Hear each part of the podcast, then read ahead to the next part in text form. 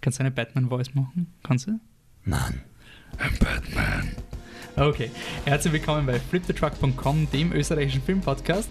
Mein Name ist Wolfgang Steiger und bei unserem, na, sagen wir mal, wahrscheinlich unserem polarisierendsten Podcast ever nach unserem Guardians of the Galaxy Podcast ist an meiner Seite oder gegen mich, je nachdem, wo wir gerade sind, Patrick Grammer. Hallo. Und heute gibt's Batman vs. Superman oder Batman v Superman Dawn of Justice. Also, legen wir los.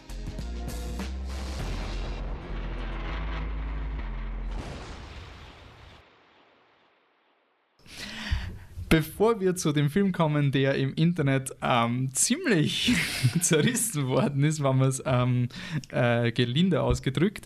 Die ähm, Fans lieben ihn. Die Fans lieben ihn. Also wer Man of Steel liebt, der mag ihn, der mag den Film sicher auch. Ähm, kommen wir noch zu einem Film, wo wir uns alle einig sind, den wir noch ganz kurz anschneiden, weil unser nächster Podcast ist der Top 10 Podcast und da werden wir diesen Film auch nicht erwähnen und ähm, ich fände es ein bisschen schade, wenn, wenn das irgendwie dann nicht ähm, angesprochen wird.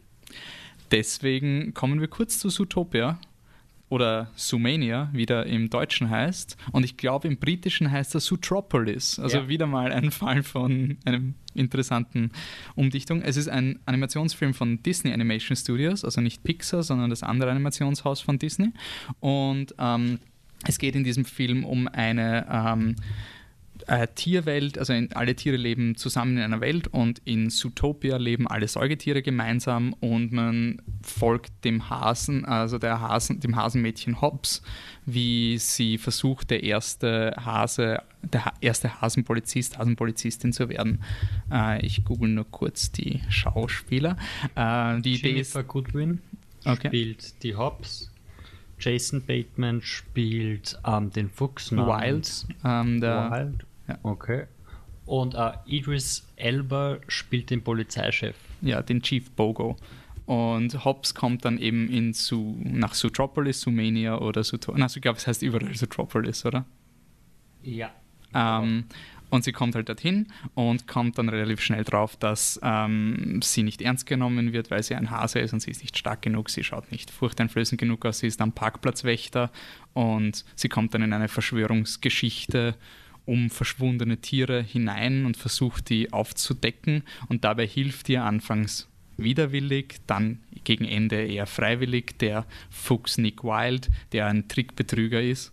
Und ja, es ist eine klassische Buddy-Cop-Comedy. Am Anfang mögen sie sich nicht und, und der Nick sagt, ja, du bist so naiv und sie sagt, ja, du bist so böse. Und das kommt dann zu einer extrem süßen Geschichte über Vorurteile, Rassismus und ja, man kann wenig gegen diesen Film sagen weiß nicht, wie es dir geht.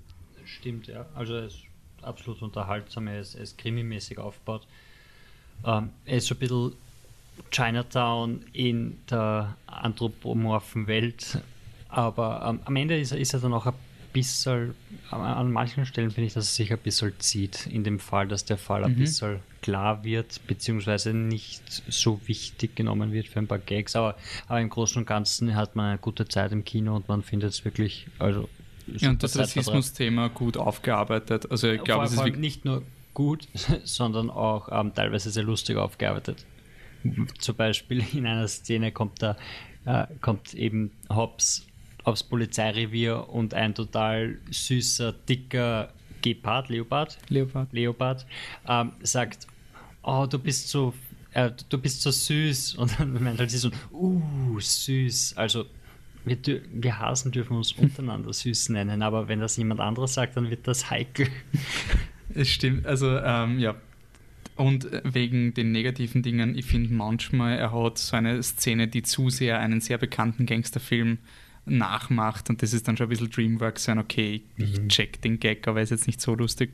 Und er, er stolpert ein bisschen bei seiner Message. Also es ist ein bisschen ein Film, wo man ein bisschen drüber nachdenkt. Dann ja. sind nicht alle so gleich, wie der Film ist dann. Also der Film ist so Grenzen überwindend und jeder kann alles werden, außer die Faultiere, die sind inhärent langsam. Und ähm, weil du den, den Leoparden erwähnst, das würde ich einfach nur festhalten, ich einfach ein persönlicher Problem waren, Charaktere dick und lustig sind und das wird automatisch als Gag gemacht. Ich finde das nicht okay. Das war für mich etwas, das hat mich sehr fertig gemacht. Ich war sehr traurig über den Dicken gefahren. Aber und das so. war lustig, weil das ist ein dicker Gepard oder Leopard und die laufen schnell, aber er war er, zu er halt langsam. nicht. Er, halt, er war zu lang. Ja, genau. Also, ähm, aber es gibt wirklich schöne, okay. sehr, sehr lustige Gags in dem Film und er, ist, äh, er hat das Herz am richtigen Fleck. Ähm, er schafft es halt nicht ganz, die komplette Message zu machen, aber er ist echt süß und super. Also, alle Stimmen überein auf Rotten Tomatoes hat er 99%. Ein Film, der nicht 99% hat, ist der lang erwartete Konflikt zwischen Batman und Superman. Ähm, wir haben vor drei Jahren, vor vier Jahren glaube ich schon, ah, drei Jahre war Man of Steel her, oder? 2013, glaube ich. Ja, dann waren es drei Jahre. Ähm, ja, 2013, Man of Steel, war der Reboot der Superman-Geschichte von Zack Snyder, Regisseur von Watchmen und 300 und Guardians of Gahul, dem Eulenfilm, äh, mit Henry Cavill in der titelgebenden Rolle des Supermans. Ähm, der Film war universell beliebt, jeder fand, das ist ein super, also gar keine Kontroversen bei diesem Film und Batman vs. Super, also es, er hat ein bisschen sehr polarisiert. Einigen Leuten war er zu dark und gritty, einigen Leuten war er ähm, nie, zu sehr Nolan, ohne Christopher Nolan zu sein, anderen Leuten war nicht so lustig. Uns hat er beiden gefallen. Mhm. Also ich glaube, bei uns beiden ist er empfehlenswert. Empfehlenswert oder sogar besser, ich weiß es gar nicht, aber äh, ja. Und Also wir haben das, das war vor dem Podcast, Ja. deswegen haben wir nicht diskutiert. Aber auf jeden Fall, jetzt kommt Batman wie Superman. Batman muss aushelfen. Ähm, und das Setup ist, dass die, der Kampf in äh, Man of Steel hat zu so viel Zerstörung geführt und das ist auch kritisiert worden von vielen Leuten, dass jetzt die Rolle des Publikums Ben Affleck als Bruce Wayne übernimmt und der ist zu Beginn des Films direkt in diesem Kampf zwischen zwei Göttern. Er sieht die Zerstörung, er sieht, wie stark Superman ist und er ist der Meinung, Superman ist zu gefährlich, selbst wenn er jetzt noch nicht gegen uns ist. Irgendwann wird er gegen uns sein und er muss ihn umbringen. Da, dazu kommt er. Also er, er am Anfang will er nicht ganz vielleicht, will ihn mal unschädlich machen, aber er ist halt Batman und Batman doesn't do half measures. Und in das Ganze kommt dann noch der Lex Luthor hineingespielt von Jesse Eisenberg, der da die beiden Helden ein bisschen aufeinander aufscheucht. Gleichzeitig wrestelt Superman mit der Frage, will er überhaupt Superman bleiben und wie steht Lois Lane, gespielt von Amy Adams, zu dem Ganzen, die auch dabei ist, eine riesige Verschwörung aufzudecken, hinter der sicher nicht Lex Luthor steckt. Und Wonder Woman kommt auch noch in diesem Film, weil der Film ist 2 Stunden 30. Laut Zack Snyder wurde eine halbe Stunde von diesem Film geschnitten. Die gibt es dann auf Blu-ray. Und wir haben viel zu diskutieren. Wir werden jetzt ein kurzes Non-Spoiler-Segment machen. Ich gehe davon aus, wenn ihr euch einen Podcast zu Batman vs. Superman anhört, werdet ihr den Film wahrscheinlich gesehen haben. Also, Patrick, ungefähre spoilerfreie, kurze Meinung. Ähm, okay, die Süddeutsche hat in ihrer Kritik gemeint, der Rechtsrechte gegen den Ultralinken. Und ich finde das fasst alles ziemlich gut zusammen, weil du hast wirklich einen, einen Batman, der durch das Auftauchen von Superman bzw. die allmächtige Haltung Supermans ähm, absolut radikal geworden ist und wirklich crazy wird und eben keinen Unterschied mehr macht zwischen ich habe mir Regeln aufgestellt, die behalte ich ein und der Typ sitzt im Auto, aber ich springe eh das Auto in die Luft, also ist egal. Und er wird dadurch, genauso wie Lex Luthor, wirklich vor eine Sinnkrise gestellt. Entschuldigung. Ähm, was dann eben zu all dem, was folgt, führt. Ich finde, der Film ist in erster Linie äh, thematisch unglaublich interessant, weil er wirklich Sachen aufgreift, die ich mir bei all den Superheldenfilmen und Alienfilmen und so weiter immer frage, was geht ab, was ist da los. Und, und das ist was, was mir, was mir bis jetzt immer gefehlt hat und ich freue mich, dass einfach aufgefasst wird, wenn einfach mal ein allmächtiges Alien auftaucht und sich der Welt zu erkennen gibt, dann gibt es halt unglaublich viele Menschen, die in ihrem Glaubens, äh, Glauben, in ihrem Glauben, In ihrem Glauben, in ja. ihren Glaubenssystemen äh, erschüttert sind und nicht mehr genau wissen, was, was abgeht, woran sie glauben sollen. Und im Fall von Lex Luthor und Batman ist es eben genau dieses, sie sind vor Superman mehr oder weniger allmächtig gewesen. Sie haben unglaublich viel Geld gehabt, sie haben machen können, was sie wollten. In der Nacht ist Batman rausgegangen und hat das Verbrechen in den Boden gestampft und Lex Luthor hat auch machen können, was er will. Und jetzt steht auf einmal ein Gott vor ihnen und sie merken, wie lächerlich klein sie im Vergleich zu ihm sind. Und sie reagieren halt auf ihre persönlichen Art und Weisen drauf und suchen den Konflikt mit diesem Gott, um sich selber zu beweisen. Äh, Finde ich, muss einmal thematisiert werden und im Zuge eines Superheldenfilms wird das auch so thematisiert wie möglich. Es ist natürlich so, dass es beim Superheldenfilm in erster Linie um andere Dinge geht. Und deshalb ist es jetzt nicht dieses philosophische Drama zwischen zwei Menschen, sondern es geht halt dann auf eine Prügelei aus. Aber ich finde ich find den Film trotzdem ähm, gut. Ich finde, er macht viele Sachen richtig. Und zwar, ich finde, er macht so viele Sachen richtig und viel interessanter als die meisten anderen, dass ich ihm die Schwächen, die er eindeutig hat, auch äh, gerne verzeihe. Hm. Bei unserer Bewertungsskala von furchtbar, lauwarm, empfehlenswert, sehr gut ist er. Bei mir ein sehr gut. Man muss hinzufügen, es gibt natürlich noch das Exzellent, wird sehr selten ausgepackt, aber jetzt nur für mhm. Diskussion. Ähm, ja, im Grunde kann ich das eh fast alles unterschreiben. Also eigentlich alles unterschreiben. Was blöd ist, gell? Ja, als Urfahrt. Wir hätten, wir, wir hätten irgendjemanden braucht. Ähm, na, also muss jetzt wirklich sagen, es ist sehr interessant, wie man diesen Film auch gesehen hat, weil der Patrick hat den Film gesehen, bevor die Kritiken rausgekommen sind. Ich war extrem gehypt auf diesen Film und wir haben sie dann getroffen und ich war so, ich wollte in der WhatsApp hören, ich wollte unbedingt so Gesicht sehen, also wie ist der Film, wie ist der Film?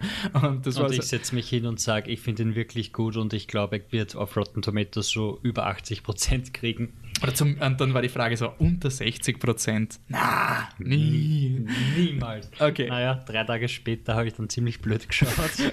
also, es war so wie mein, meine Prognose, dass Jurassic World 30 Prozent kriegen wird auf Rotten Tomatoes, die dann in die andere Richtung gegangen ist.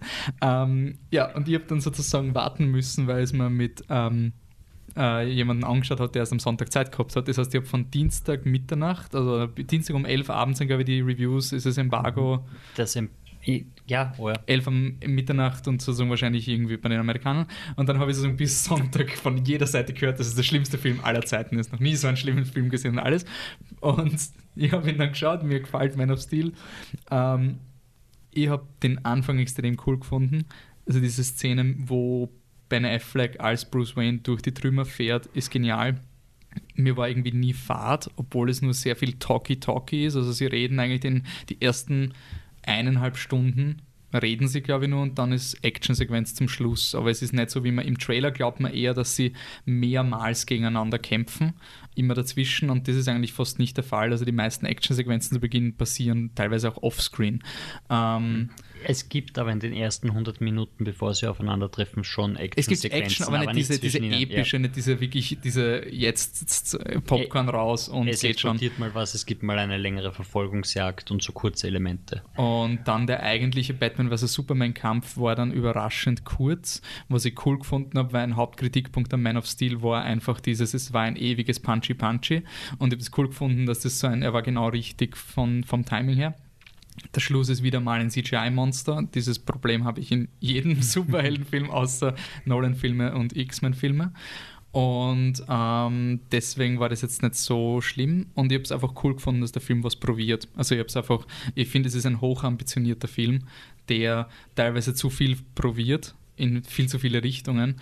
Und ähm, ich bin der Meinung, er hat ein bisschen ein Editing-Problem. Also ich finde mhm. vieles von der Erfahrung ich habe von einigen Leuten gehört, das und das hat nicht funktioniert so. Und ich glaube, durch gezieltes Editing hätte man dem ein bisschen entgegenwirken können. Es gibt einfach Szenen, wo Cameos von anderen äh, Superheldenfilmen in den Film geworfen werden und das ist aber zu einer Szene, wo du gerade wirklich on the edge of the seat bist und die hätten einfach woanders reinspringen. Oder es gibt eine sehr dramatische Szene, wo Superman gerade eine Sinnkrise hat und bevor die Sinnkrise und wie die Welt darauf reagiert, ähm, angesprochen wird, gibt es einen Cut zum Einbruch bei Lex Luthor, der mit nicht, also den, das hätte man einfach wann anders hin platzieren können und dann wäre der Film, würde nicht so defokussiert wirken, wie viele Kritiken mhm. behaupten. Also ich finde, er hat Themen und alles, er ist auf seine Art fokussiert, aber er, er hat falsch entschieden, wie er die Geschichte erzählt ja, vom Pacing es her. Ist, genau, es, es, ist eine Geschichte vom Pacing, also von der Geschwindigkeit, wie der Film sich aufbaut. Und es ist so, dass du drei Hauptcharaktere hast. Du hast äh, Batman, Bruce Wayne, Superman, Clark Kent und Lex Luthor, der seinen eigenen Machenschaften folgt. Und die Erzählstränge, die drei laufen sehr parallel, sehr lange Zeit. Und es wird einfach durcherzählt, was passiert da, was passiert da, was passiert da. Und das Problem ist, dass sie sich so selten kreuzen, beziehungsweise eigentlich äh, darauf zulaufen zum großen Finale, dass, dass es schwierig ist, die, die äh, aufzubauen, die Spannung zu halten, aufzubauen. Und ich glaube, viel, was äh, kritisiert wird, ist, ist, einfach bei Leuten, die irgendwann dazwischen einfach ausgestiegen sind, weil sie einfach einmal einen Payoff haben wollten für, für einen Spannungsaufbau und der nie kommen ist. Und dann wenn du einmal draußen bist aus diesem, oh mein Gott, was passiert ist und schau, wie, das, wie sich das aufbaut, wenn du mal draußen bist, dann schaust du den Film wahrscheinlich ganz anders an. Dann, mhm. dann, dann stört dich einfach diese Unfokussiertheit der Erzählstränge, dann, dann stört dich, ich weiß nicht, die Sachen, die vorkommen. Wenn du dann auch noch ein Fan von den Charakteren bist, dann stört sich noch viel mehr.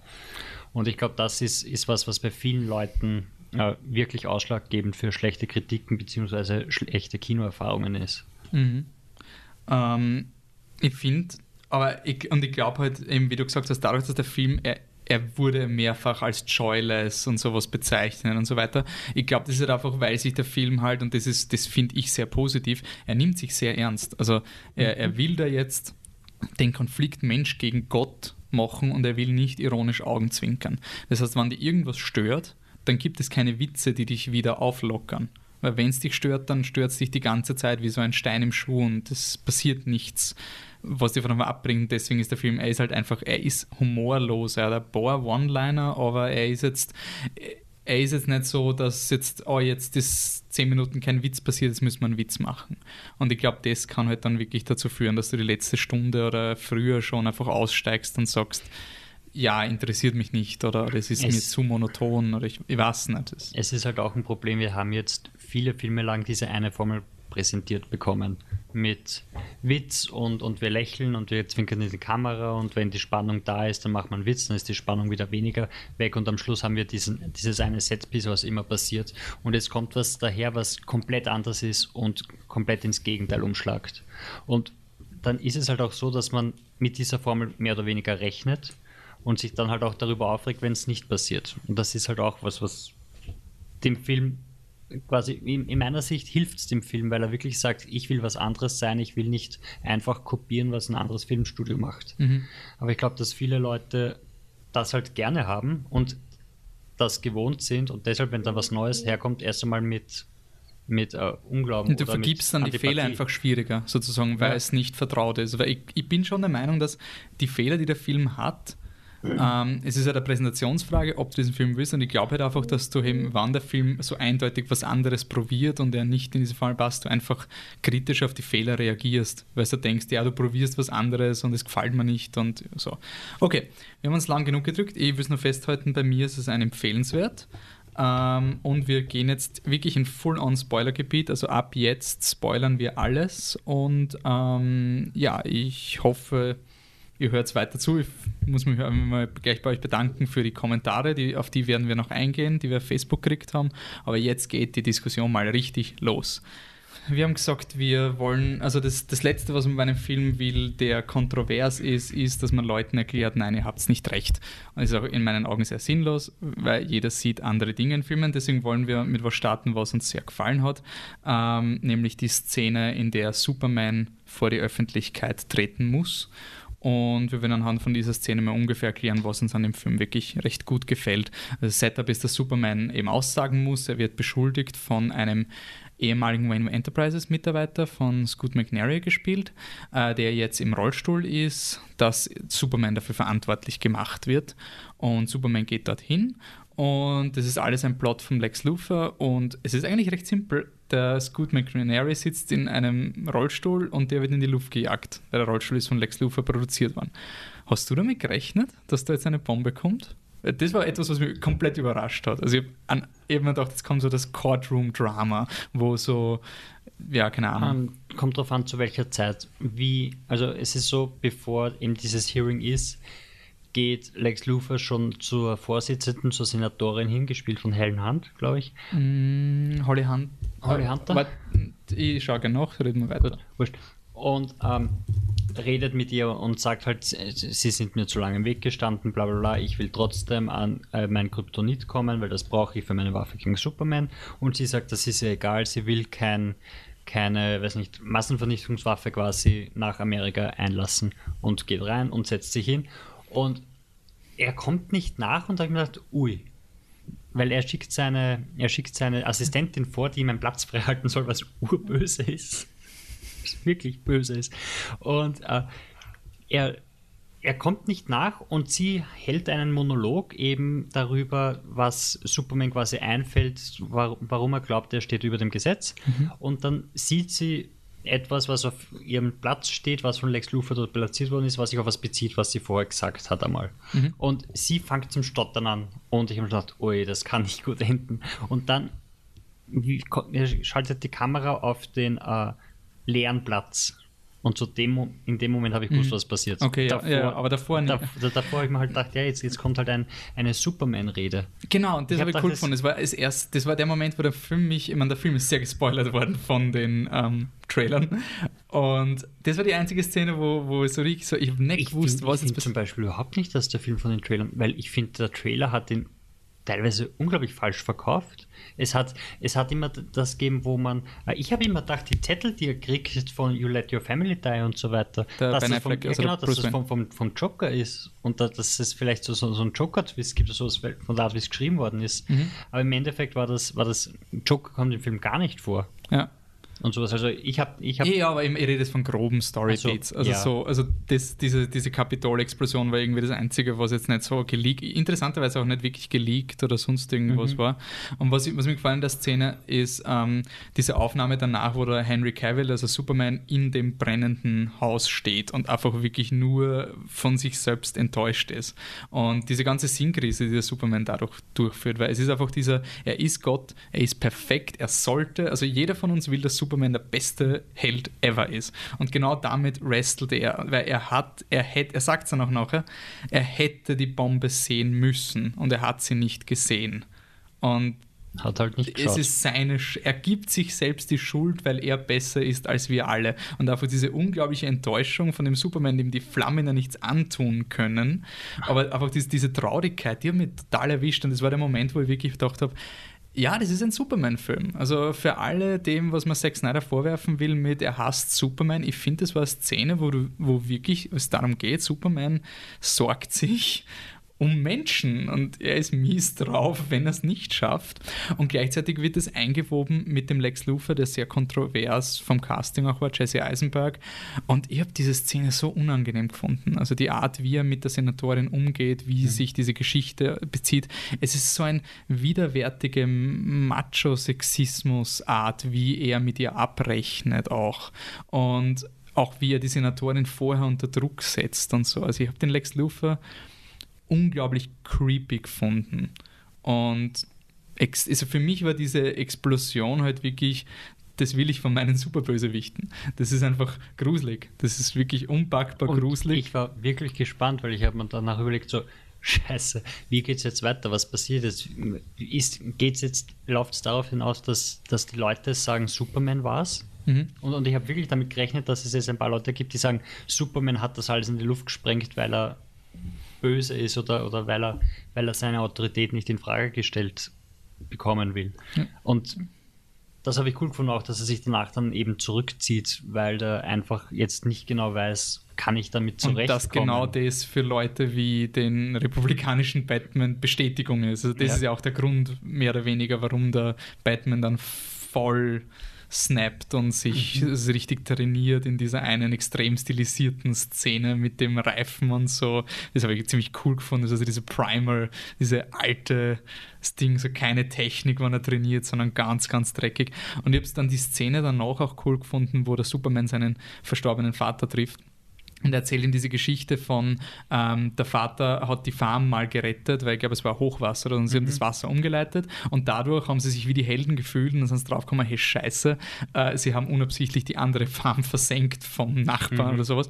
Und das finde ich, das fasst den Film zusammen. Also das ist auch der, dieser Pitch vom Zack Snyder in meinen Augen, dass seine Helden sind nicht die perfekten Helden, sie machen Fehler. Aber in dem Moment, wo sie einen Fehler machen, glauben sie trotzdem ans Richtige. Also es ist so diese, Superman macht mhm. nicht immer alles richtig, aber er würde nie absichtlich etwas Falsches machen, sondern er wird immer versuchen, das Beste zu machen. Deswegen geht er auch zum Kongress-Hearing hin, auch wenn es dann negative Folgen hat und sowas. Ich finde, es ist auch so unglaublich realistisch einfach, dass man in dieser Welt dieses Konzept einbringt, das sich einerseits wieder auf Man of Steel bezieht, weil in Man of Steel war schon dieser Vaterkonflikt da, den er hatte, ob er jetzt auf seinen kryptonischen Vater oder auf seinen menschlichen Vater hören soll. Bei Man of Steel hat er sich dann für menschlichen Vater entschieden und jetzt kommt er darauf, dass es quasi eine Kombination aus beiden sein sollte. Und das ist diese, die Idee, dass auch wenn du Gutes tust, böse Dinge passieren. Mhm. Es trotzdem vielleicht, vielleicht auch nicht besser ist, etwas Gutes zu tun und böse Dinge zu akzeptieren, die daraus folgen, als nichts zu tun.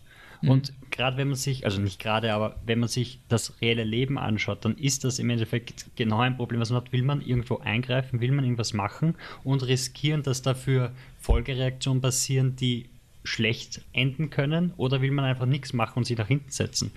Und das ist eben auch was, womit er sich beschäftigt. Und deshalb wieder dieses Thematische, was, was einfach so unglaublich stark ist, weil er muss seinen Platz finden. Er hat es im ersten Teil nicht, noch nicht gefunden. Er hat gedacht, er kann der ideale Gott sein, wie äh, Russell Crowe auch gesagt hat, he will be a God to them. Mhm. Ähm, das ist nur teilweise der Fall, weil er braucht auch den menschlichen Aspekt dazu. Und er muss akzeptieren, dass er nicht alles retten kann. Mhm. Und ich finde, das gehört in so einen Film rein. Und die Reaktion von Batman ist dann auch logisch. Dadurch, wenn du sagst, jetzt habe ich da schon einen Typen, der so unglaublich mächtig ist, der diese Gottgestalt ist, und dann kann er nicht mal eine einfache Bombe entschärfen oder sehen oder sonst irgendwas. Das heißt, er ist jetzt noch unfähiger und ist noch mehr zur Gefahr. Ja, beziehungsweise es ist einfach so eine, ich glaube beim Batman ist auch wirklich so ein Damage Control, so ein, hey, es wird einfach nicht besser, egal was er macht, also jetzt muss ich ihn wirklich um. Und ich finde, das kann man gerne zum, zum Ben Affleck rüberspringen, der wirklich, glaube ich, der neben Gal Gadot der einzige Schauspieler ist, der nicht polarisiert in dem Film, kommt mir vor. Also so, so gegen Ben Affleck als Batman Bruce Wayne, trotz mhm. der Kontroverse des Castings, habe ich dann nichts Negatives, Fundiertes gehört. Und bei Gal Gadot waren die Leute auch recht positiv überrascht, aber bleiben wir beim Batman. Ähm, dass er so dieser, dass Batman der Charakter ist, der in dem Film ja auch falsch liegt auf eine Art. Er ist so paranoid und sieht so eindeutig nicht, worum es geht. Und bei mir war eine der Ängste, wenn du Batman vs. Superman machst und das Internet liebt ja Batman, weil Batman der cool, ich meine, er ist der coolste Charakter, das wurde offiziell objektiv mal bestätigt und in irgendeiner Verfassung mal schriftlich festgehalten, aber trotzdem die Gefahr von so coolen Charakteren ist, dass sie nicht mehr glaubwürdig sind weil er irgendwann dann, weil er ultra perfekt ist und he always has a backup plan, egal wie oft Batman. Und deswegen wird er zum Beispiel kritisiert, dass der Batman sich so hinters Licht führen lässt vom Lex Luthor. Er wird ja manipuliert von diesen You let your family die Messages. Und ich finde das toll. Ich finde es einfach super, dass in diesem Film mal Batman wegkommt von diesem ultra perfekten, er hat für alles einen Backup-Plan, sondern er hat schon Pläne, aber die Pläne sind jetzt nicht die ärgsten Joker-Szenarien, wo alles durchdacht ist, sondern es ist ein rein emotionaler Batman. Und für mich war es halt wichtig, dass wenn Batman und Superman gegeneinander kämpfen, das nicht so ist, dass Superman der Trottel ist und Batman puncht ihn rein, weil Superman nicht checkt, dass er irgendwas nicht machen soll oder sowas. Das ist irgendwie so, äh, Superman wird da reingeloggt, wo Lex Luthor was Böses macht und deswegen muss Batman ihn daran hindern. Ich habe es cool gefunden, dass Superman hingeht und sagt, hey du, ich will nicht kämpfen ich will das einfach nicht. Das ist die richtige Entscheidung. Superman ist der Charakter, trotz allem Zack Snyder-Zynismus, der, der die richtige Entscheidung trifft und der auf den Konsens irgendwie pocht. Und das hat mir sehr gefallen. Also, dass Batman wirklich der Bösewicht war. Aber auch fundiert auf seine Art. Aber ich finde, Batman verhält sich in dem Film eher wie ein, also wie ein ja, Arschloch. Ist auf jeden Fall. Arschloch ist okay, ja. uh, vor allem, es, es ist auch wieder thematisch bzw. storybedingt so, dass er in dieser Bahn denkt und deshalb keinen Plan B hat und nicht darüber nachdenkt, hey, warum schickt mir irgendein Typ Nachrichten, sondern einfach voll, voll darauf eingeht und, und wieder diese, diese rechtsrechte Ding, er wird es bestätigt in dem, was er sich gedacht hat und es geht da voll auf Konfrontationskurs, egal was passiert. Und dass es dann eben einen Charakter wie Lois Lane braucht, die sich, oder auch Wonder Woman, die dann eben meinen so, ja, dieses männliche Macho-Ding, das, das brauchen sie nicht, sie wollen wissen, was wirklich los ist und es sind dann die, die draufkommen, was die Geschichte ist. Mhm.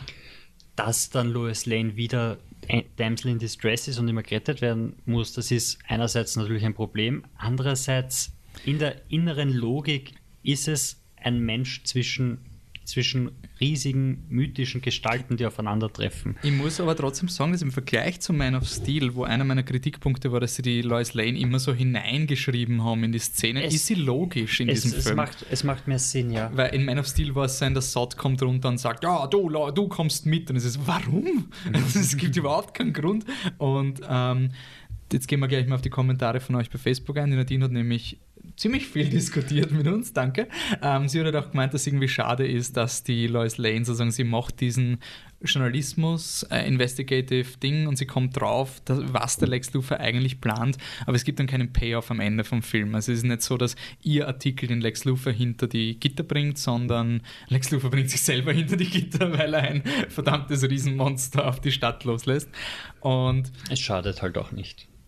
Ja, nein, ich finde es, aber ich finde es ist, ist zum Beispiel ein, etwas, wo, die, wo man komplett ja. sieht, woher die Leute kommen. Aber für mich war es zum Beispiel, ich war einfach, und das ist auch Erwartungshaltung, ich war komplett überrascht, dass die Lois Lane überhaupt etwas zu tun gehabt hat. Also, dass sie das auf aufdeckt und wie sie es aufdeckt und dass sie dann nachforscht und auch wirklich interessant appelliert an den Harry Lennox Generalcharakter und so. Und sie ist irgendwie so der Mensch, der ein bisschen so aufdeckt, dass die Leute eh auch an Superman glauben, weil der Harry Lennox ist dieser Ultrazynik aus dem ersten Teil. Und dann sagt sie, ja, glaubst du das wirklich? Und er glaubt nicht dran. Und das ist irgendwie so diese, auch wenn der ganze Film, wenn in den Nachrichten geredet wird, die Welt mag nicht Superman, ich finde, es kommt schon rüber, dass generell alle Leute auf seiner Seite sind, egal außer halt Lex Luthor und so, aber dass generell dieser Konsens herrscht, dass man ihm vertrauen sollte, auch wenn man ihm nicht traut, auf eine Art. Und das habe ich irgendwie cool gefunden, dass da ein bisschen so ein Optimismus durchgeschwungen ist. Und mit der Lois Lane, sie versenkt ja unabsichtlich diesen Speer. Nicht wirklich. Nein, nicht unabsichtlich. Nein, es, also, es, macht, es macht auch das. Macht und das finde ich toll. Das habe ich super gefunden. Es fällt wieder darunter, Charaktere dürfen Fehler machen. Es war ein ja. Fehler. Es war ein eindeutiger Fehler, dass sie Aber diesen Scheiß. Absolut und logisch ist. Natürlich, es war eigentlich sogar normalerweise hätte man sagen, hey, sie denkt mit. Ja. Also so, sie, sie versenkt diesen Speer, weil wenn der Lex Luthor irgendwie deppert ist, nimmt er den Speer und, und sticht den Superman ein. Also dass es dann dazu führt, dass sie die Damsel in Distress ist, weil sie ihre eigenen Fehler rückgängig machen will, ist, finde ich, logischer, als wenn irgendwie der grüne Kobold sie Nein. stiehlt oder so. Es ist einfach, ich es ist blöd, aber ich finde es cool, dass sie einen Fehler machen darf. Ich finde es ich richtig, dass sie ihn versenkt hat, dass sie dann allerdings beim, beim Rausholen quasi dann erst wieder gerettet werden muss. Das muss man halt schon auch sagen, so dass es. Es ist cooler, wenn sie es rausgeholt ja, hätte. Es, das ist jetzt nicht so leibend. Der Film fängt auch wieder an mit ihr, die auf taffe Reporterin macht und dann ganz schnell zur Geisel wird und dann eben von Superman gerettet werden will, was sich dann auch später auflöst, aber es ist nichtsdestotrotz, dass die Frau ist in einer Gefahr und muss vom Mann gerettet werden, wo mhm. man meiner Meinung nach schon langsam wirklich davon wegkommen sollte und neue, bessere Wege finden sollte, ja. um diese Situation zu lösen. Ja. Äh, man muss aber schon sagen, wenn wir beim Frauenbild sind, dass zumindest ähm, das ja auch teilkompensiert wird durch Wonder Woman. Ich finde ja auch, auch, dass, dass, dass Lois Lane ähm, vom, vom Charakter und allem ähm, den Männern eigentlich im Großen und Ganzen überlegen sind, weil sie weiß, welche Rolle Superman einzunehmen hat und sie sagt es ihm auch, nur er ist von sich aus nicht in der Lage dazu. Und äh, es ist eher eine, eine, ein Story-Problem, dass man die Frauen als, als Katalysator für die Männer verwenden muss und nicht als eigenständige Figuren behandeln kann oder durchgängig behandeln kann. Weil Wonder Woman steht auch über dem, wie sie sagt, dem Schwanzvergleich von den beiden. Mhm. sie braucht da nicht, nicht wissen, wer der Stärkere ist oder ob wer den anderen besiegen kann. Ihr ist das wurscht. Sie sieht das Bild dahinter mhm. und, und, und wird bestätigt in dem, was sie uns sagt, von wegen, ähm, sie war schon mal auf der, also sie war schon lange Zeit unter den Menschen und ist halt draufgekommen, uh, die sind alle deppert, ich schleich mich. Und dann entscheidet sie sich aber am Ende doch, ihnen zu helfen. Obwohl sie so viele Fehler haben. Also mhm. sie ist ja auch eindeutig besser als die beiden in dem Moment. Und sie ist dann die, die mindestens genauso stark ist wie Superman. Wahrscheinlich. Ich, also sie, sie also ist im Grunde der, der von der Kampfkraft den, den Superman ersetzt, solange der Superman K.O. ist. Also der Superman ist mal weg und sozusagen währenddessen übernimmt mhm. sie quasi den Part vom Superman, dass der Batman nicht stirbt. Ja. das wäre cool gefunden, dass der Batman so eindeutig keine Chance gehabt hat gegen dieses riesige Monster. No. Also das ist nie so ein Batman mit einem Baseballschläger oder so, was er versucht. Ja. Ähm, na, aber ja, sie, sie ist eigentlich, das habe ich eigentlich nicht geglaubt. Ich war mir nicht sicher, wie Wonder Woman in diesem Film integriert werden kann. Und ich muss schon sagen, dass ihr Charakter, auch, selbst wenn man nicht weiß, ich meine, man sieht, sie ist eindeutig ein anderer Charakter vom Kostüm und alles. Es muss wahrscheinlich aus einem anderen Comic sein. Aber selbst der Film bietet dir eine, ein plausibles Framework, das heute halt Lex Luthor schon recherchiert hat in diesen mhm. Meta-Humans, die es angeblich gibt. Und sie hat ja auch eine ganz eigene Motivation. Sie will ja das das Foto von sich selber stehlen, damit der Lex Luthor nicht weiter über sie in Erfahrung bringen. Also sie will eigentlich wirklich gar nichts mit der Welt zu tun mhm. haben und das ist sozusagen ihre Agenda. Und ich finde es sehr cool, dass sie auch der Charakter ist, der dem Bruce Wayne Parole bietet und ihn auch austrickst, aber nicht mit Sexualität. Ja. Es ist nie so die, dass sie den Bruce Wayne anmacht und dann stiehlt sie etwas, sondern sie war halt einfach vorher da und hat das abmontiert und dann geht sie. Also das ist nichts so sexy time zwischen den beiden.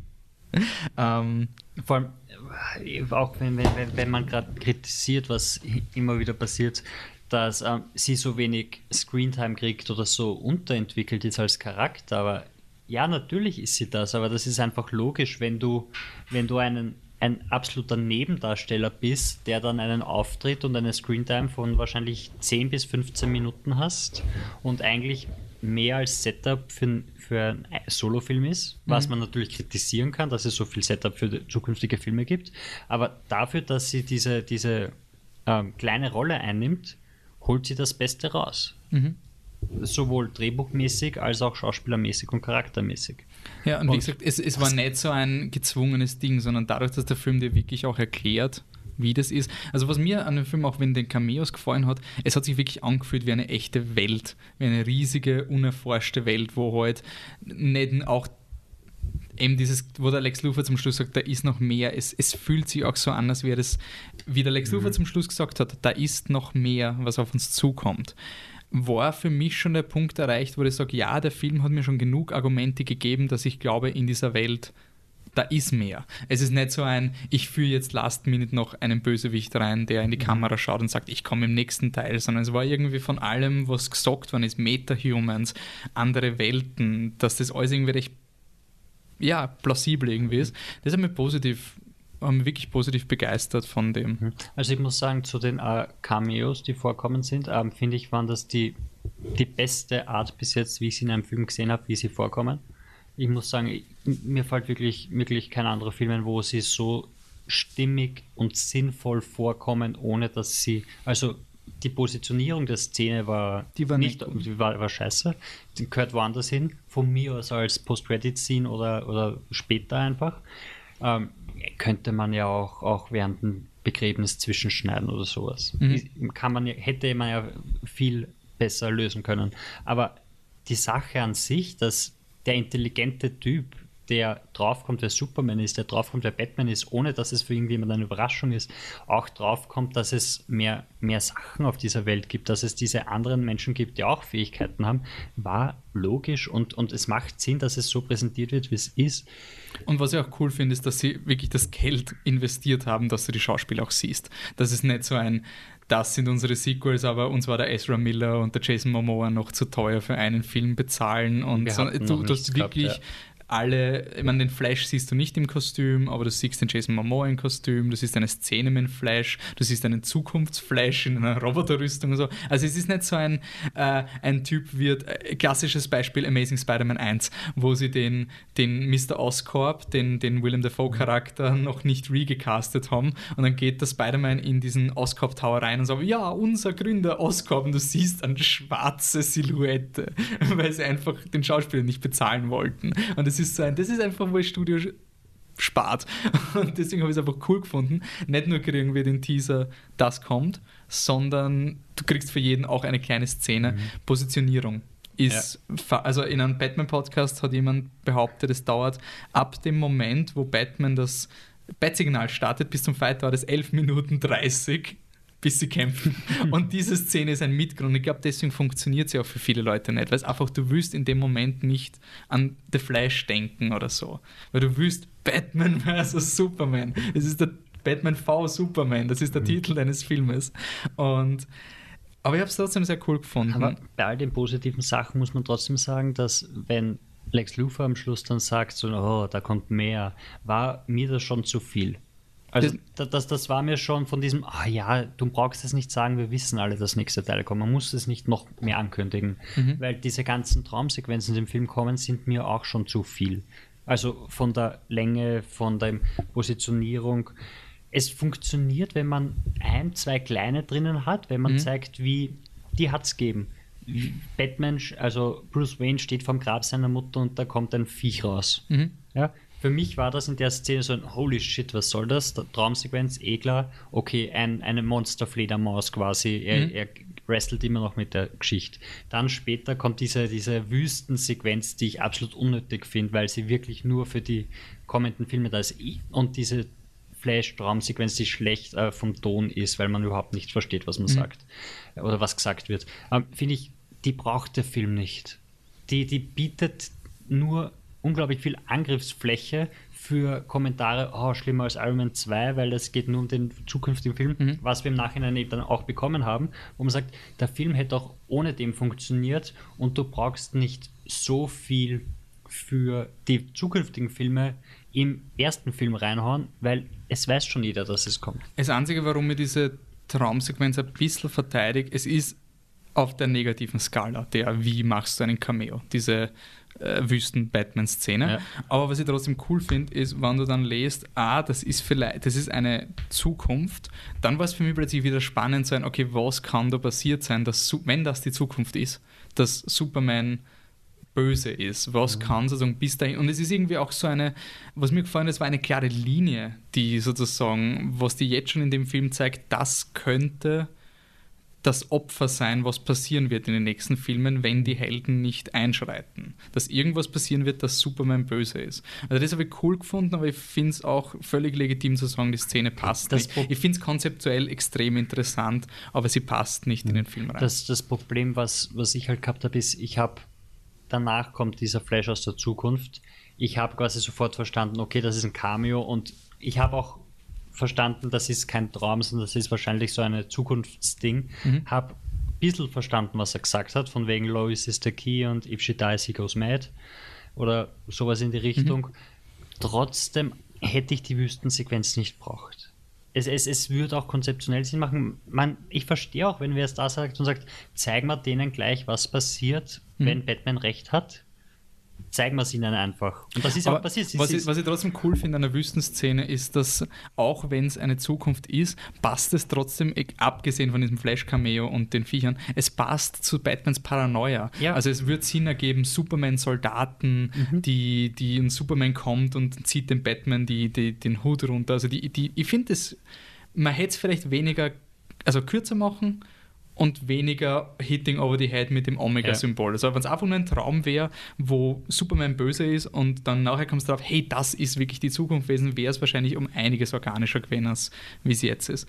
Ähm, gut, dann kommen wir von den Cameos zum eigentlichen Selling Point des Films. Batman vs. Superman. Sie kämpfen gegeneinander. Batman gewinnt natürlich. Haben wir eh gewusst, weil Batman immer gewinnt. Ähm, was sagst du zum Kampf? Ähm, der hat mich absolut überzeugt. Den habe ich wirklich geil gefunden. Ähm, schon vom Anfang, wie Batman quasi ausnutzt, dass Superman einfach nur reden will und er ihn in diese Falle lockt, um einen Vorteil zu haben, was wieder von unglaublich vielen Leuten kritisiert wird, was ich nicht verstehe. Wenn, wenn irgendein Typ auf dich zukommt und du willst den zusammenschlagen, dann bist du der, der den ersten Punch wirft. Das ist doch logisch. Und ja. Batman ist in diesem, ich hau den nieder und ja, Das habe ich auch so cool gefunden. Ich habe den Batman gehasst in dem Moment. Ich war so ein, hey du Vollidiot. Das war einfach so ein, was soll der Scheiß? Ja, anscheinend darf man seine Zuschauer im Kino nicht mehr aufregen oder sowas, weil sonst ist es negativ. Auf jeden Fall, ich habe den Kampf wirklich cool gefunden. Ich habe auch ähm, cool gefunden, wie er Dinge einsetzt, dass er das mit diesem Gas, dass er dann, wie er machtlos ist, ihn brutalst niederhaut mhm. und dann im Arsch ist, wie der wieder, wie Superman wieder seine Kräfte zurückkriegt. Und das, war, das hat, finde ich, das hat extrem spannend gemacht, weil es Mhm. war so ein, oh, oh, schafft er jetzt die, die Munition nachzuladen Ja. und geht das? Ähm, und ja, dass es nicht so lange dauert hat. Also ich finde, es war wirklich so ein, es ist Mhm. Ja. lange genug, dass Spaß macht, aber irgendwann wäre es, also ab dem Moment, wo der Batman den, die, die Spülding, wie nennen wir das? Ja, ja, ja. Kitchen Sink, also da gibt es ja diesen englischen Ausdruck, everything and the, it threw everything and the kitchen sink at the audience. Und in dem Film war es halt wirklich dieser Fall. Ähm, kommen wir zu den Kritikpunkten vom Fight. Ähm, warum sie fighten, ja, hatscht ein bisschen. Also so, du, musst einfach akzeptieren, dass Superman sagt, ich fliege jetzt zu Batman rüber und nicht, ich nehme den Lex Luthor und, werfe ihn jetzt mal ein bisschen hin und her, bis er mir sagt, wo meine Mutter ist. Das ist, also das würde ich jetzt gar nicht schön reden. Also ich bin auch im Kino gesessen und habe mir gedacht, na, okay, gut. Also das ist für mich eindeutig schwach, aber für mich war der Payoff, dass der Superman auf der richtigen Seite ist und nicht vom Lex hinein manipuliert wird. Und es endet dann sehr kontrovers. Also, das ist ja eine der Szenen, die im Internet sehr persifliert wird. Superman sagt dann, er muss Martha retten. Und Batman ist ein bisschen perplex, weil. Seine Mutter auch Martha Was mir heißt. noch nie aufgefallen ist. Ich kenne die Superman-Comics und ich weiß, wie die heißen. Ich weiß alles über Batman-Comics und ich habe noch nie die Verbindung gemacht. Hey, die beiden Eltern haben den gleichen, äh, das gleiche Ding. Was sagst du zu der Szene oder was ist die? Au- Ähm, ja, also, also es ist so natürlich, er hat einen Metallschuh an der Kehle und, und ruft Martha, ist jetzt wahrscheinlich nicht die beste Variante, die Situation zu lösen, sagen wir es mal so. Aber äh, wieder, ich war den ganzen Film über auf einer unglaublich thematischen Ebene unterwegs. Und ich habe diese, diese, diese Idee des Gottes mit der man sich auseinandersetzen muss, einfach so notwendig gefunden, schon seit Jahren. Äh, so wichtig, dass ich mich habe, dass es war. Und wie dann dieser Moment kommt, wo Batman quasi durch Martha erkennt, dass er jetzt kein Monster, keinen Gott, den er besiegen muss, kein, wer weiß was gegenüber hat, sondern einen Typen mit einer Mutter, dann macht es mehr oder weniger Sinn, dass er mal ganz kurz was redest du eigentlich? Martha, das ist meine Mama, nicht deine. Und dass er dann irgendwie checkt, so, der hat eine Mutter und er ist nicht das, was ich dachte, was er ist, sondern der Typ hat selber Leben, alles, was ich selber habe, ist halt super stark. Und das war dann wieder konzeptionell, thematisch so akzeptabel, dass es akzeptabel war. Ich, ich finde nämlich, ich glaube, das ist das Problem mit Zack Snyder. Ich finde, er hat große Ideen oder er, er checkt auf irgendeine Weise. Er checkt diese Charaktere und ich glaube schon, dass er von diesen Charakteren auch sehr überzeugt ist. Also von, deswegen würde er es, glaube ich, auch so ernst machen, weil er will, dass das der wichtigste Film ever wird. Er hat es er hat's ja gesagt und, und seine Herangehensweise kann ich nur unterstützen. Dieses, Und- diese Götter sind einfach wie die griechischen Götter sagen. Und es ist einfach, du hast, die sind einfach über allen Menschen thematisch gesehen Mhm. und von der Stärke und von allem. Und deshalb legt das halt auch an die griechischen Sachen an. ich finde sein Fehler, und das war halt auch schon die Tornado-Szene in Man of Steel, und das ist dann immer auch der Dealbreaker, ob du ihm das vergibst oder ob du sagst, nein, sowas akzeptiere ich nicht. Ich finde, er opfert sehr schnell Drehbuchintegrität für Symbolismus. Also wenn er der Meinung ist, hey, du kannst eine Verbindung zwischen Batman und Superman herstellen, die meines Wissens, und ich be- berufe mich jetzt auch noch auf einen, den Batman Holy Badcast, da haben sie es auch gesagt, noch nie thematisiert wurde in den Comics, dass sie den gleichen Namen der Mutter haben, dann wird er die Story so schreiben, dass es auf das hinausläuft.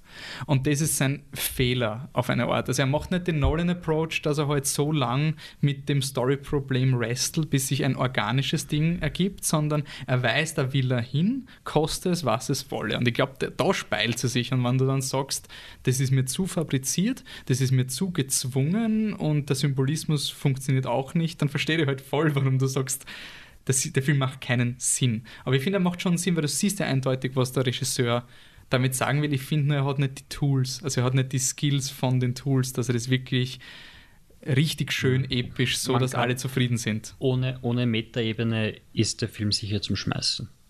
Das kann man, schätze ich, so stehen lassen. Das muss man, also, also wenn, wenn, du, wenn du einfach nur einer Handlung folgen willst, dann ist sie wahrscheinlich eher schwach. ohne, Mhm. ohne dem Ganzen, was dazukommt. Ja. Und wenn man wieder das halt gewohnt ist von Superheldenfilmen und dann sitzt man drinnen und dann passiert eben sowas, dann wird man höchstwahrscheinlich enttäuscht. Hm. Ähm, zu, dazu kommt halt auch noch das Zack Snyder-Problem von wegen ähm, Miller und seinen Frank Miller, der Comic-Autor. ja, genau. Und seinen sehr eigenen Ansichten, die halt teilweise wirklich unglaublich faschistoid sind. Mhm. Und, und man sieht es auch wieder bei der, bei der Trainingssequenz. Man hat es bei 300 gesehen, dieses Glorifizieren des, des männlichen Körpers, des, also des männlichen Körpers als Waffe, Mhm. dieses Waffendenken, dieses, dieses Trainieren und dieses, boah, schau, er ist so gestählt, er könnte Es hat halt auch ein umbringen. bisschen was von Rocky, oder? Weil er so eben mit den, dass er mit diesen primitiven Dingen auch, das habe ich vorher gemeint, das hat Ja, irgendwie so ja. dieses Rocky gegen Ivan Drago, dass der so den, der, der Rocky, der draußen die, die Baumstämme hebt Und und, der so. Drago, der in der perfekten so, Ding- es ist halt Ja. dies, diese Ästhetik, die, er- die er sich Es ist, bedient. ja, aber wenn, wenn man 300 in- zum Vergleich nimmt, ist es weniger diese Rocky-Ästhetik als diese, als diese Militärästhetik, die er schon in vorigen Filmen etabliert hat, die auch von vom Frank Miller unterstützt Mhm. wird mit, mit seinem oh, Batman kriegt dann eine, eine Armee und, und mäht alles nieder, was ihm im Weg ist und es ist gut, dass er es macht. Mhm. Gedanken. Ich Und finde, er entschärft es aber dadurch, dass der Batman im Endeffekt falsch liegt. Mhm. Ja, aber es, es schwingt halt auch mit dabei, was halt auch wieder ein Zack Snyder-Problem ist, genau wie das, was du angesprochen hast. Aber was man eben wirklich zugutehalten muss, und ich meine, wir werden jetzt langsam zum Ende kommen, wir haben schon echt viel diskutiert, ähm, was ich wirklich dem Film noch, ich will auf einer positiven Note enden, wie gesagt, ich bedanke mich für eure Diskussion. Wollen wir dann nur ganz kurz, weil es trotzdem auch ein großer Kritikpunkt ist, ähm, auf das Monster eingehen? Weil Okay, scheiße ich will nur, dass man, ganz ich kurz? will nur auf eine positive Note enden. Also Monster und das DC Universe müssen wir noch abhacken. Dann, Okay, passt. Ähm, nur ganz kurz, das Monster ist scheiße. Ja. Da gibt es, es war ein, ein, ein notwendiges Übel, schätze ich, um, um irgendwie positiv zu enden, weil wenn sie am Schluss draufkommen, dass sie eh Freunde so- sind und aufhören, dann wäre es wahrscheinlich ein ziemliches es, Letdown es ist drehbuchmäßig schwieriger, Batman und Superman von allein einen Konflikt zwischen ihnen zu lösen und den zufriedenstellend zu machen, als einfach einen gemeinsamen Monster reinzuwerfen und dann, ähm, ja. so halt. ist, ja, also man kann das Monster, man braucht es nicht irgendwie rechtfertigen, es war einfach scheiße. Hm. Ähm, auch sie, sie, sie haben probiert, eben aus Man of Steel zu lernen und haben extra Sätze reingeworfen, um zu zeigen, Das ja, war so süß. ja, es, es, es, es Oh war nein, wirklich das sind so ein- keine Menschen. Ja, das sind keine Menschen. Es ist okay, wenn wir, wenn wir dort alles in die Luft sprengen. Aber das habe ich mich gefragt. Das ist, ist, ist Man of Steel und Batman vs. Superman zu ehrlich und passt deswegen nicht. Weil was ich zum Beispiel gelesen habe, eben, eben dieses, aber wir müssen es, also du willst den Guilty Pleasure, du willst die explodierenden Gebäude, aber du wirst trotzdem in so, nein, nein, keine Angst, alle kleinen Kätzchen wurden vorher evakuiert und sie sind jetzt in einer süßen, fluffigen Katzeninsel. und diese, diese Rechtfertigung, also ich habe nämlich zum Beispiel auch gelesen, ein Kritikpunkt, dass der Batman eben Leute erschießt, dass er Gummikugeln verwenden hätte sollen. Und das finde ich zum Beispiel so unehrlich. Das finde ich einfach so richtig unehrlich, wenn du sagst, da gibt es diese Szene, wo mir Avengers 2 ein bisschen aufgeregt hat, wo ähm, sie schießen einen Panzer in die Luft und Captain America wirft ein Motorrad auf ein Auto, das Auto überschlägt sie, Leute sind tot. Und dann landet der Einmann, vier Leute stehen vor ihm, und er erschießt sie und denkst du, wow, shit, brutal. Und dann sind die Leute so, aua, du hast mir ins Knie geschossen. Und der Iron sagt so, ja, ja, meine Gummikugeln. Und so, das ist richtig noch so, du darfst alles machen, also de facto tötest du Leute, aber du darfst es trotzdem nicht zeigen. Und deswegen habe ich irgendwie schon lustig, also positiv gefunden, dass der Batman einfach drauf scheißt. Also sozusagen, sie es ist Guilty Pleasure mit diesem Ganzen, was er schießt, aber er schießt eindeutig. Also du darfst jetzt nicht beschönigen, dass er ein Held ist oder sonst Nein, irgendwas. er Er, bringt bringt, Leute um. und zwar Und aktiv. Und, und Das habe ich halt so irgendwie erfrischend gefunden. ja, diese, es ist halt, wenn sich dann, ich bin auch ein Batman-Fan, ja, ich liebe die Nolan-Filme, ich habe ein paar Comics gelesen, ich finde ich find ihn super, ich finde die Idee, er ist einer der interessantesten Charaktere, aber es ist auch okay, wenn man ihn so interpretiert, dass er Menschen umbringt, meiner Meinung nach. Ja. Und das muss, also das muss einem Filmemacher, einem Künstler, der etwas erzählen will, gestattet sein. Und ihn dann das, genauso wie bei Man of Steel, macht es Sinn, dass Superman ihn tötet. Und, Und- einfach ein, aber Superman tötet nicht und das ist nicht okay. Das finde ich verlogen und scheiße, weil in Superman 1 oder 2 wirft er in Sod, wie ein Mensch ist, in einer Gletscherspalte und alle lachen. Genau, also das, das meine ich mit ehrlich. Und deswegen finde ich halt irgendwie auch, gut, dass man den Zack Snyder halt irgendwie schaffen lässt und er seine, auch wenn man nicht mit ihm übereinstimmt, er macht sein Ding. Und jetzt kann man darüber diskutieren, ob das mein. Aber zum Beispiel, ich bin der Meinung, Lex Luthor, Jesse Eisenberg, ich habe ein bisschen daran gewöhnen müssen. Ich finde ihn cool, ich finde ihn sehr creepy und ich finde ihn wirklich ekelhaft und, und wow, also wirklich grauslich in die Art, wie er mit der Holly Hunter umgeht. Aber das ist okay, aber es ist nicht der Lex Luthor aus den Comics. Und ich bin der Meinung, genauso wie Heath Ledger, der Joker, es wird irgendwann mal diesen Schauspieler geben, der endlich den richtigen Lex Luthor bringt. Irgendwann. Aber das ist nicht jetzt. Das ist schade, wenn man weiß, wenn man sagt, hey, der hätte so viel Potenzial gehabt und ihr habt ihn auf so einen kleinen Komplexler reduziert. Ich verstehe das, aber ich finde trotzdem, dass er für den Film funktioniert hat. Aber ich verstehe das Verlangen nach diesem richtigen Lex Luthor, der richtig so, den ich aus den Comics kenne, weil man das als spannende aber Idee irgendwie sieht. Nicht, ja, aber soll ein Filmemacher, ein, ein kreativer Mensch muss doch die Möglichkeit haben, das so zu uminterpretieren und zu machen, was er will, um eine Geschichte zu erzählen. Ja, klar. Und ich finde es ich, ich, ich einfach fad, wenn, wenn Leute dann sagen, das ist nicht das, was ich in den Comics habe. Und sie sollten einfach, nicht. und diese, ich weiß, was du meinst, aber und diese, ich soll, sie sollten einfach diesen Comic eins zu eins verfilmen. Das Nein, das ist super furchtbar. Film, was ich furchtbar. scheiße finde. Das ist genauso. Und ich will es auch noch festhalten, die animierte Version von The Dark Knight Returns ist einer der beschissensten Filme, den ich gesehen habe. Also, ja, bester Comicbuchfilm überhaupt. Nein, es ist eins zu eins das Comic. Du hast nichts Neues. Standard, Wort für Wort, lese ich das Comic. Das hat nichts mit dem kreativen Schaffensprozess von Filmadaption zu tun. Ja. Und deshalb, egal was man von Zack Snyder, egal was man von Filmen hat, finde ich die Herangehensweise von Warner Brothers und DC von mir aus, wenn man es darauf reduzieren will, ähm, unglaublich interessant, dass sie einfach sagen, so, es gibt grobe Gesetze.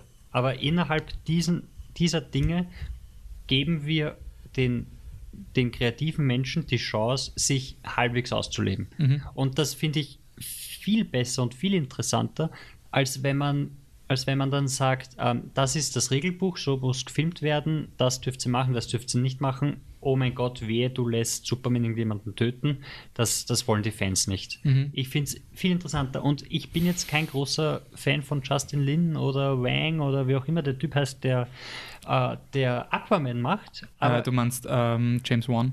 James Wan. Ups, ich sagte Wang.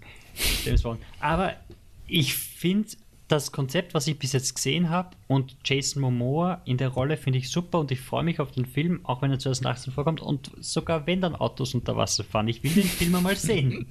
Und ich finde es interessant, dass jetzt bei den Sachen, die man von Wonder Woman schon weiß, man sieht, dass es eine komplett andere Linie ist. Mhm. Und ich finde es viel leibender, wenn du dann acht unterschiedliche Linien hast, die dann vielleicht wieder zusammenkommen zu einem Zack Snyder-Film. Ja. Und wenn man den Snyder-Film dann nicht mag, dann ist es vollkommen okay. Wenn du Batman vs. Superman scheiße findest, weil bla, dann ist das ein absolutes Recht. Aber du hast die Möglichkeit, dass du Wonder Woman cool findest. Und, oder Flash. Und oder was, Aquaman. was man aber schon sagen muss, auch wegen Warner Brothers, dass es lobenswert ist, of, also Batman wie Superman entschuldigt sich nicht für Man of Steel. Es ist kein, tut uns leid, alles, was wir in Man of Steel gemacht haben, war komplett falsch jetzt macht man einen komplett anderen Film mit den gleichen Schauspielern. Es ist wirklich, es ist die Fortsetzung von dem, was der Zack Snyder halt irgendwie gestartet hat, was wahrscheinlich zu dieser Wut beiträgt. So, andere Leute werden das so sehen, so er lernt nicht aus seinen Fehlern. So, er hat schon einmal verschissen, jetzt macht das nochmal. Aber ich finde es halt irgendwie cool, dass der Film jetzt nicht irgendwie sich entschuldigt, sondern dass er halt einfach weitermacht, weil ich, ich halte nichts davon, dass man dass man sozusagen das Internet beschwichtigen muss im, im nächsten Teil. Und ich mag das, dass sich Batman wie Superman wirklich anfühlt, als wäre es der zweite Teil, weil das war zum Beispiel der Grund, warum mir Age of Ultron mehr gefallen hat als der erste Avengers-Film, weil der erste Avengers-Film war für mich keine Fortsetzung. Das war ein Standalone, sinnloser Film mit den gleichen Schauspielern, die man in anderen Filmen schon gesehen hat und er hat nichts mit der Welt gemacht. Es war einfach so, wir starten alle fünf Hauptcharaktere neu und sie sind jetzt in einem neuen lustigen Abenteuer und alles, was vorkommt, war nicht wichtig. Und ich finde Batman wie Superman es wird alles aus Man of Steel mitgenommen. Charaktere aus Man of Steel sind da, die Welt ist da, die Aktionen sind da, selbst der Vater kommt wieder, obwohl er schon irgendwie tot ist. Das habe ich cool gefunden. Und ähm, wenn wir noch das Mysterium aufklären, ob Superman tot ist. Oh, wir wissen, dass Justice League der nächste Film ist, der gedreht wird. Wir wissen, dass 2020 der nächste Superman-Teil geplant wird. Superman lebt. Wow. Oder wie das gelesen habe im Internet, The Dirt Rises. das ist die letzte Szene. Aber hättest du, äh, war das okay, dass sie es gezeigt haben oder hätten sie es verschweigen sollen? Ich habe am Anfang, ähm, ich war mir nicht sicher, ob ich es mir einbildet habe, weil es ist eine hundertstel Sekunde, wo du siehst, dass, dass ein paar Erdbrocken wieder nach oben steigen. Ich habe gesagt, habe ich mir das gerade einbildet oder, oder was ist da? Und dann, natürlich ist es ist Du weißt ja, dass er kommt. Du weißt, dass er im nächsten Teil gibt. Und es gab sogar einen Comic, wo der gleiche Bösewicht vor. Also selbst die, besonders die Comic-Fans sollten es wissen, weil der Doomsday war ja der, der ihn umgebracht hat. Eben, das ist genauso wie Bane kommt und so, ah, bricht er ihm das Kreuz. Ja, hat er gemacht. Move along. Und, und es ergibt sich einfach daraus, dass er tot ist und dir quasi der Hinweis gegeben hat, hey, er muss nicht für immer tot sein. Ist die Handlung von Justice League quasi schon einmal gather the team, find die Leute und dann find einen Weg, Superman wieder zum Leben zu erwecken. Und du hast schon deine Story mehr oder weniger mhm. für den zweiten Teil. Und jetzt so zu tun, als wäre er sowieso tot und dann also im, und, und im zweiten Teil die Überraschung machen, der größte Held im Universum ist nicht tot. Das ist so eine Son Goku-Geschichte. Ja, es, es, ist irgendwie so, das ist vielleicht das Problem mit Superhelden. Also du darfst nie den Tod andeuten, weil das ist das, das schwächste dramatische Mittel irgendwie teilweise, weil er immer negiert wird im nächsten Teil. Aber ich habe es zumindest gut gefunden, dass sie die Ehrlichkeit gehabt haben, um nicht mal so zu tun. Als, also, weil es war einfach so ein du kannst nicht den Film beenden und dann so tun, als wäre er tot. Es ist so ein. Es ist vor allem, schau, wenn wir jetzt wieder auf, auf, auf Marvel zurückkommen, es, es wird heftig spekuliert, ob nicht Captain America in Civil War 100%, ich sag's. War sterben soll. Aber die Leute sagen, ja, na, er wird in Civil War sterben, aber dann für. Durch das Zeitreisejuwel wird er wiederbelebt werden. Na, und dann später für, wie heißt der? Infinity Wars, Infinity Wars ja. wird er wieder zurückkommen. Ich meine, wenn das einfach nur inszeniert wird, oh mein Gott, er ist so tot und ich weiß, in zwei Filmen kommt er wieder, dann denke ich mir, ja, voll emotional, wirklich. Und ich muss auch zu der Beerdigungsszene sagen, sogar wie ich gewusst, ich meine, ich, ich weiß, er kommt wieder. Henry Cavill ist Superman. Er schaut auch aus wie Superman, egal in welchem Film. Ähm, ich war trotzdem emotional dabei. Ich, ich, ich, ich habe Weil der Film halt irgendwie die ganze Zeit auch sich darum dreht hat, was die Leute. Also ich hab's, auch wenn es ein Cop-Out ist, es hat zumindest emotionale Resonanz, dass der Batman dann zum Schluss irgendwie so, hey shit, ich habe ihn irgendwie enttäuscht. Auf eine Art. Das ist halt irgendwie, ich meine, es ist nicht so emotional wie die Alfred-Szene in Dark Knight Rises. Der hat auch schon zwei Filme zum Aufbauen gehabt. Ja. Aber, aber es ist halt irgendwie so ein, das habe ich nämlich als Kritikpunkt gelesen, dass es so ein, sie hätten es nicht zeigen sollen, dass er lebt, weil es negiert den Tod. Für mich ist das leider in den Comics immer so. Es wäre cool, wenn es irgendwann mal wirklich ein Franchise gibt, der das durchzieht und dann wirklich mal einen Helden permanent unter der Erde lebt. Ähm, abschließend Positiv würde ich noch, nochmal hervorheben, es ist ein Film, der eine Thematik hat, die sich auch im Film reflektiert. Und ich habe es wirklich mal angenehm gefunden, mal wieder Filmstilmittel in einem Comicbuchfilm zu sehen. Also, weil zum Beispiel so sehr ich Days of Future Past mag und ihn wirklich toll finde als Unterhaltungsfilm auf einer dramaturgischen Ebene, er ist Urstandard vom Filmischen. Da ist nichts Besonderes, keine mhm. Kameraeinstellung. Und der Film fängt an mit dieser urstilisierten Ermordung der Waynes, gezwischen gecuttet mit dem. Und nicht nur das, nicht nur, nicht, dass es ein verpflichtender, hey, wir müssen wieder mal die Waynes erschießen, weil das hat man noch nicht oft genug gesehen. Es ist auch für den Film wichtig. Das habe ich ihm wirklich hoch angerechnet. Es ist nicht so ein Greatest Hits Batman-Album, sondern die Tatsache, dass man seine Eltern erschossen sieht, ist auch für diesen Film wichtig. Und das habe ich wirklich cool gefunden, dass alle diese Dinge, auch dass der Superman ungefähr drei, ich glaube dreimal entscheidet, dass er im Film zwischen der Welt und Lois Lane und dass er sozusagen immer diese Entscheidung trifft und immer vor das, die Wahl gestellt wird. Das finde ich einfach cool. Und dass der Film ein Leitmotiv hat, also ein Motiv, das zu Beginn des Filmes sind die Blätter, die fallen und es endet auch mit einem Begräbnis. Es ist wirklich ein schöner Zirkelschluss, ein visueller. Und das habe ich einfach schon lange nicht mehr gehabt in einem Comicbuchfilm, dass jemand wirklich versucht, also wirklich so eine Oper groß es, es, es ist wirklich das, es ist wirklich eine der Film nimmt sich so ernst, der ist so unglaublich opernmäßig äh, inszeniert, dass ich es einfach leibend finde. Und, und da hat er halt viel gewonnen für Mhm. mich. Deshalb finde ich ihn so leibend. Okay, passt. Dann sagen wir nochmal Danke für eure Diskussion. Ich glaube, sie wird noch weitergehen. Ich schätze, dieser Film wird noch einiges diskutiert werden. Im nächsten Podcast wird es dann ein bisschen weniger. Ich glaube, es war, wir waren schon noch nie so comic-heavy, oder? Also so richtig. Ich glaube, wir haben Eine Stunde nur Batman. Von- Batman, Batman äh, Dark Knight Rises vielleicht Haben wir noch nicht den. Podcast gehabt. Okay. Das wurde nur aufgenommen, Ah, okay. aber wir haben nicht auf Play Okay, gedrückt. ah. okay Ja, ja, good ja, nein, dann ist es das erste Mal. Äh, als nächstes kommen die Top 10. Die besten Filme des Jahres im April. That's how we roll, deal with it. Ihr könnt uns schreiben, dass wir keine Ahnung von Top 10 haben und dass wir Top 10 inhärent missverstehen. ähm, dann könnt ihr noch ähm, in Kontakt bleiben. Das könnt ihr immer. Ja. Wir sind auf Facebook, facebook.com slash flipthetruck. Wir sind auf Twitter unterwegs, at flip unterstrich the unterstrich truck. Danke dafür, Wolfi. Irgendwann werden wir einen gescheiten Twitter-Händler haben. Instagram, Ja, wir sind, ich poste auch hin und wieder auf Instagram. Das ist jetzt flip the truck zusammen. Flip the Truck zusammen. Das Weil, ist, da, da weil macht Sinn. Konsistenz Hey, ist der Twitter unnötig. ist der einzige Inkonsistente. Und ich poste immer ur für Dinge. Also ich habe jetzt so ein Foto von einem Mikrofon gepostet und ein Foto von einem Joker-Cookie, also Smiley und so. Und ähm, Deep Stuff. den Wolfi könnt ihr auch antwittern. Und zwar at, Dancing Robot. auch da ohne G, weil wir wollen es euch ja nicht zu einfach machen. Und ohne Unterstrich. Deshalb nicht bei Michi und Danne gewusst. Und im Diagonale Podcast. Ja, also genau, das könnt ihr mir antwittern. Beim Diagonale Podcast hat der Michi gesagt, wenn ihr den Wolfi Herzi schicken wollt, dann twittert ihn auf dancing-robot an. Und ich bin, bin mir ziemlich sicher, dass sehr viele Herzis getwittert wurden, aber an den falschen Dancing Robots, weil ich habe nichts gekriegt. Also Könnte man, twittert mir ein doch- Herz. könnte man glaube ich, nachschauen. Nein. Nein, ich bin mir sicher, wenn ihr den Patrick antwittern wollt. At Existent Coffee. Ziemlich easy, muss man sagen.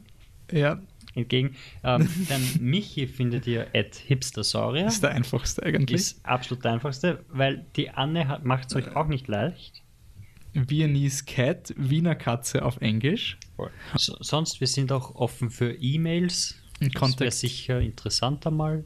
Ja, oder, ja, oder Kommentare. Also gerade bei Batman und Superman, wo anscheinend jeder eine Meinung hat, da interessiert es uns wirklich. Und ja, bitte schreibt uns. Beziehungsweise, wenn ihr jetzt sagt, ihr, ihr scheiß DC-Fanboys, könnt ihr uns auch eine iTunes-Kritik schreiben. Die Ihr könnt Regel, fünf Sterne die Regel und ist, schreiben, was alles ihr wollt. schreiben, was ihr wollt, aber eine 5-Sterne-Kritik muss am Ende des Tages rausschauen. Gut, dann sage ich danke jetzt fürs Zuhören. Bis zum nächsten Mal. Ich hoffe, es hat Spaß gemacht. Ciao. Tschüss.